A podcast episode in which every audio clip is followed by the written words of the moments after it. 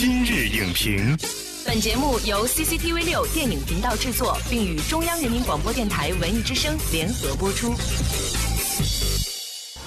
品头论足话电影，今日就评八分钟。大家好，我是陈明。我们关注到张家辉导演兼编剧兼主演的电影《低压槽欲望之城》，口碑票房双双遇冷，反响不尽如人意。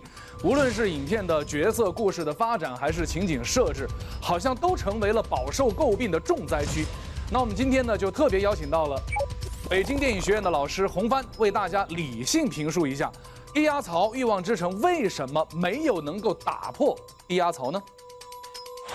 欢迎洪帆做客今日影评。主持人好，观众朋友们好。对于低压槽欲望之城哈，影片上映之后呢，口碑差强人意，主要是从这个电影的角色呀、情节呀，还有一些情景设置等方面表达出了一些不满。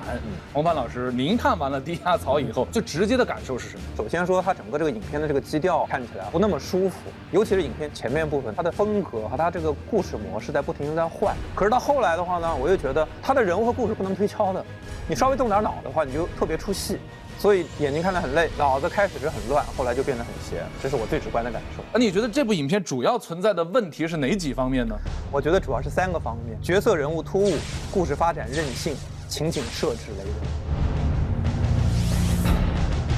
刚才你已经说到了哈，这个角色人物方面的问题。那我们看到，在今日影评的朋友圈里边呢，不少观众呢也抛出了这方面的质疑。比如说，大家质疑之一呢，就是何炅老师作为一个资深的综艺节目主持人，大家对于他的形象还有声音是有非常强烈的风格定位，所以他一出现的话呢，往往会让人产生跳戏的感觉。他这一次的表演呢是非常不何炅的，在低压槽里边，确实我觉得不是那么的合，他努力了，但是不是那么合理。上个月的线报。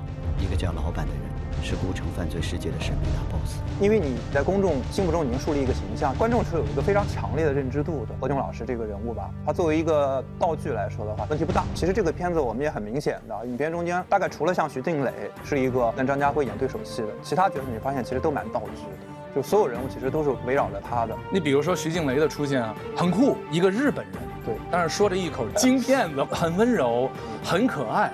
就感觉就是他非常跳脱的上电梯啊，去他的办公室啊，然后坐直升飞机走，然后周围就是打的昏天黑地，各种爆炸，然后他就片叶不沾身这样过去。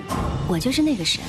真正的英雄是不看爆炸场面，手榴弹磕完了以后就一扔，后边就是管他洪水滔天，就塑造的这样的形象。所以我说为什么最后脑子要很闲，就你不能细想，你细想处处都是坑。那有人也会说这个片子有点像张家辉的个人秀，包括你之前提到的那个女孩，张家辉的这个角色呢是在拯救她，最后实际上是死死在了他开的这个车里。没错，小女孩的这整个这一段戏啊，她都是为张家辉服务的。我要给观众讲这个故事，我没人讲怎么办？我找这个小女孩，我要跟她去讲。我是个警察。包括小女孩是这么重要的一个营救对象，结果最后死的莫名其妙，因为张家辉必须要进入下一个叙事段落，赶快把这个叙事段落要画句号。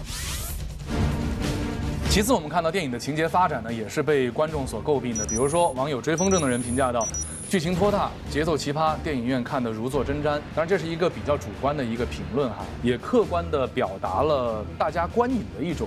感受。那在情节发展上面，你刚才用到了“任性”这个词，它最大的问题是什么？这个故事的最核心的那个线是，这群坏人劫了一群小朋友，然后给他们做手术，是为了记记密码。这个本身你仔细想想看，是很儿戏的呀。就是我要做一个超级武器，结果我是为了打苍蝇。包括好多小的细节，你真的是不能仔细去推敲。就是你看，比如说李大红老师，一个大老板。非得在那个冷冻室里面吃火锅，然后我们这英雄单刀赴会，这个场面设置挂这么多猪肉，这其实也是很奇怪。他可能是想营造一种恐怖的氛围，尸山尸海当中，我还能够吃得下去东西。没错，这个情节太任性。我们要写英雄，英雄非常厉害，是因为你的对手强大，你才厉害。所以这个片子呢，总体来说就是它它很热闹，可是热闹的很乱，乱和丰富是不一样。就它那个故事其实挺空洞的，你并没有说看到一个特别与众不同的东西。没有难度的事情。就不好。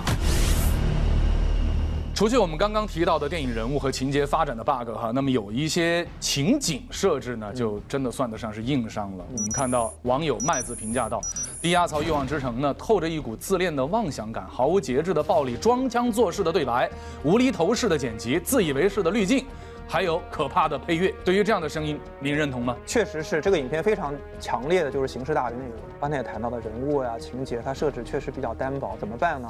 它只能做一些虚张声势的，就从气势上把它撑起来。比如说场景的设置，会给我们一个巨大的期待，对吧？一个他说他叫孤城嘛，我对马上想到就是。就歌坛式也好，那在这样一个空间，其实可以讲述一个非常天马行空的、非常有意思的故事。但它其实也没有好好用好，包括电影中间很多场景，最后的那个大气球啊，怎样也好，它在视觉上确实是蛮与众不同的。可是它是为了这个而这个，为什么呢？就是因为它确实人物和情节太单薄，包括整个这个影片中的音乐铺的特别单板。那我就会在想，如果说你没有这个音乐的话，这个戏可能你觉得更拖沓。海国际很危险的。我怀念罪犯的味道。但是按理说，张家辉是香港演员，尤其是男演员的一个代表人物了。对，他的演技，嗯，是受到了大家最广泛认可的，嗯没有问题。嗯而且他又是香港警匪片的，咱们这么说吧，亲儿子。嗯因为他演了太多的警察，他应该非常熟悉这一类型的电影。嗯那这次为什么会出现这样的问题呢？这部影片呢是张家辉导演的第三部作品。那前两部影片呢，其实是恐怖片。恐怖片，对，你会发现其实他都没有拍自己擅长的东西，或者说最安全的东西，他反而选择了一个相对来说可能更需要突破，或者说风险更大的。那我们当然从一方面来说啊，就说明他其实还是一个有有追求的导演。所以我觉得这个片子吧，尽管我们会批评他做的不好，但毕竟也能看得出来，导演是想做他与众不同，想做他想要的东西。当然最后呈现出来效果如何，那是另一说。我们如果说给这部片子要要要要提一些调整的意见，你觉得张家辉导演怎么做，呈现的效果会更好一些？现在就是，你所有的风格化的音乐的、美术的、场景呢，都觉得是故弄玄虚、虚张声势。为什么？是因为你那个内里的东西它它很弱，而且它互相打架，你不能去想要这么多东西，你应该从这个故事入手，把故事做扎实了，再去做那些风格化的东西，它就能够合一了吗。张家辉他并不想做一个很传统的商业片，他一定要拍一个不一样的警匪片，就这点意识是特别强，所以我们剧本得很扎实。